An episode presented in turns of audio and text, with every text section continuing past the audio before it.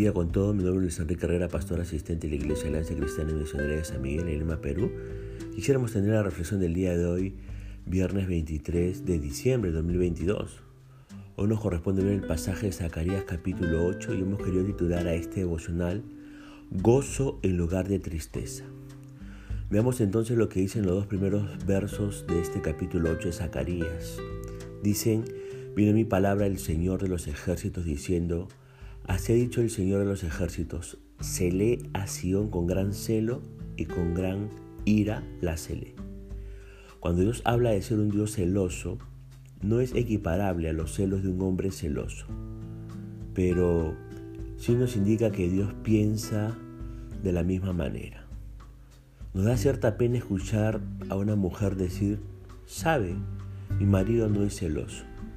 Bueno, a mi entender, eso significa que no la ama. Y Dios dijo esto en relación con su pueblo, pero también lo manifestó en cuanto a la iglesia de hoy. Cuando miramos a nuestro alrededor y observamos a las personas que nos rodean, podemos ver fácilmente que muchos viven para el hoy, muchos viven para el presente. No piensan ni quieren reflexionar sobre la brevedad de la vida, ni siquiera tienen en consideración que todos sus actos tienen una repercusión sobre su futuro. Viven a su manera, como la letra de esa famosa canción melódica A mi manera. Muchos ignoran que un día tendrán que enfrentarse con alguien a quien han ignorado o hasta han blasfemado, que es nuestro Dios soberano, el dueño y creador de todo el universo. Es terrible pensar que Dios desde el principio de la humanidad ha querido tener un contacto personal, ha deseado tener comunión con sus criaturas las que creó a su imagen y semejanza. Y sin embargo, Dios ha recibido y sigue recibiendo tanta indiferencia y hasta desprecio o las más injustas acusaciones. Y aquellos que nos llamamos cristianos, no todos son conscientes de ese privilegio. Hay muchos que solo son, entre comillas, seguidores de Cristo durante el domingo, pero los demás seis días de la semana nadie podría imaginar su supuesta relación con Dios. Si esta es nuestra manera de vivir, podemos estar seguros de que Dios nos juzgará por nuestra hipocresía. Dios es celoso de sus hijos y no puede ser burlado o engañado jamás. Pero qué gran consuelo para el, alma es leer en su palabra lo que dice en 1 Juan 1.9, si confesáis vuestros pecados, Él los perdonará. Tiene que haber una confesión y no podemos restablecer nuestra comunión con Él si hay pecado en nuestra vida, así como le escucha, querido cristiano y cristiana. Por eso le pregunto en esta hora, ¿estoy llamando solo a Dios o he caído en algún tipo de idolatría? El versículo 3 nos dice que Dios restaurará a Sion y se llamará ciudad de verdad y su monte, monte santo. Fíjese que un día Cristo reinará sobre la tierra y su pueblo vivirá con él. Esta verdad debe alentarnos a anhelar el reinado del Mesías. Yo le pregunto en esta hora, ¿es usted una persona de verdad? ¿Sin hipocresías? En los versículos 4 y 5 vemos que las calles de Jerusalén se llenarán no solo de ancianos, sino de niños, y será de gran sorpresa.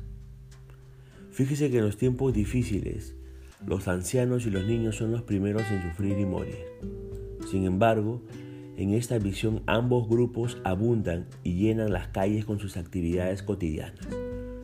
Esta es una indicación de la paz y la prosperidad absoluta en la nueva tierra de Dios.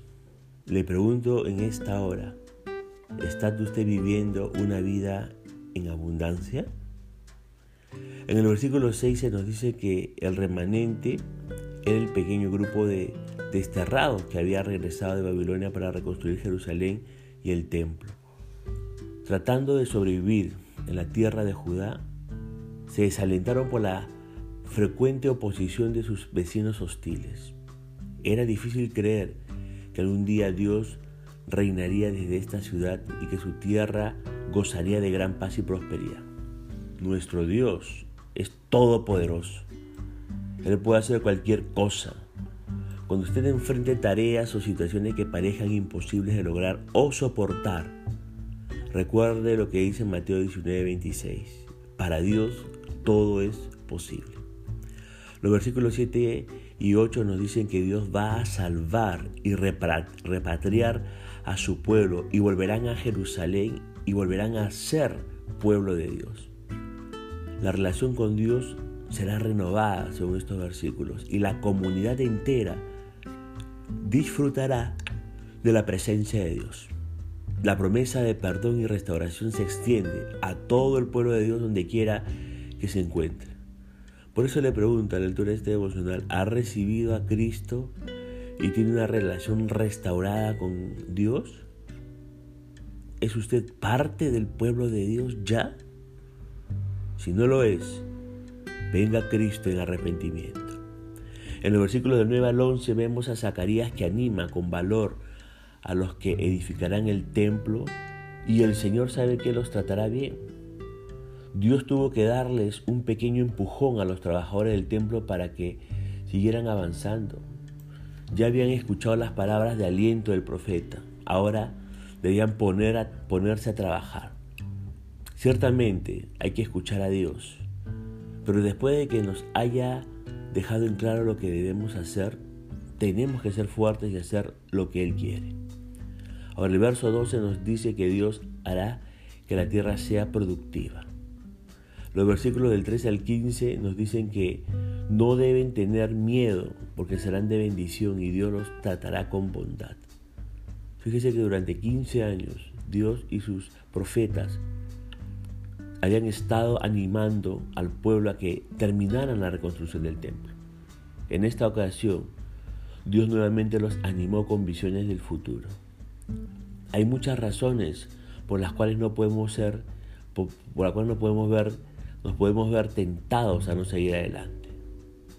Podría ser porque la gente no responde de la manera que esperábamos o nos sentimos agotados física o emocionalmente o los obreros no cooperan o la obra es desagradable o muy difícil o pensamos que no vale la pena. Las promesas de Dios acerca del futuro deben alentarnos ahora. Él conoce cuáles serán los resultados de nuestro trabajo. Por lo tanto, puede darnos una perspectiva que nos ayudará a continuar nuestro trabajo para Él. En los versos 16 al 17 Dios le pide que hablen verdad y sean justos con sus prójimos. Dios prometió recompensar a su pueblo en gran manera, asegurándole que a pesar de los castigos sufridos, Él no cambiaría su decisión de bendecirlo. De igual manera dijo, ustedes deben hacer lo siguiente. O sea que el pueblo tenía una tarea que realizar. Dios será fiel a su palabra, pero nosotros también tenemos responsabilidades que cumplir. ¿Cuáles son esas responsabilidades? Decir la verdad, ser justos y vivir en paz.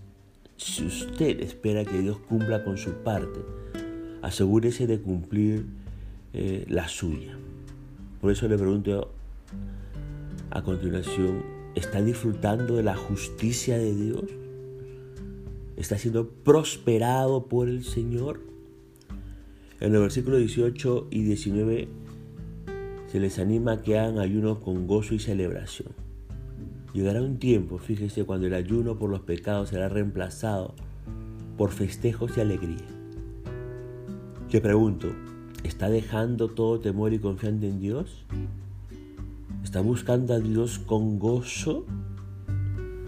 Ahora, los versos 20 al 23 nos dice que van a venir muchos pueblos a Jerusalén a adorar a Dios y decidirán buscar al Señor. Vemos la victoria final del amor y la gracia de Dios. Todos los pueblos irán a Jerusalén a buscar a Dios. Tan atractiva será Jerusalén, obviamente en el futuro. Y en aquel entonces, que judíos y gentiles de muchos lugares se gozarán juntos.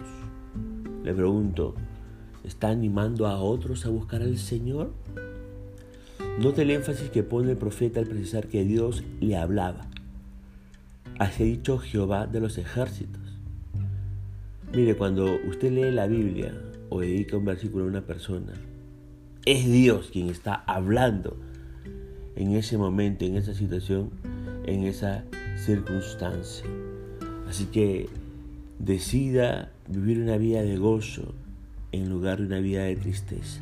Solamente en la persona de Cristo uno puede decidirse vivir una vida de gozo que comience aquí en esta tierra y que perdurará hasta la eternidad. Punto final para el devocional del día de hoy, deseando que la gracia y misericordia de Dios sea sobre su propia vida. Conmigo será Dios mediante esta nueva oportunidad que el Señor le bendiga.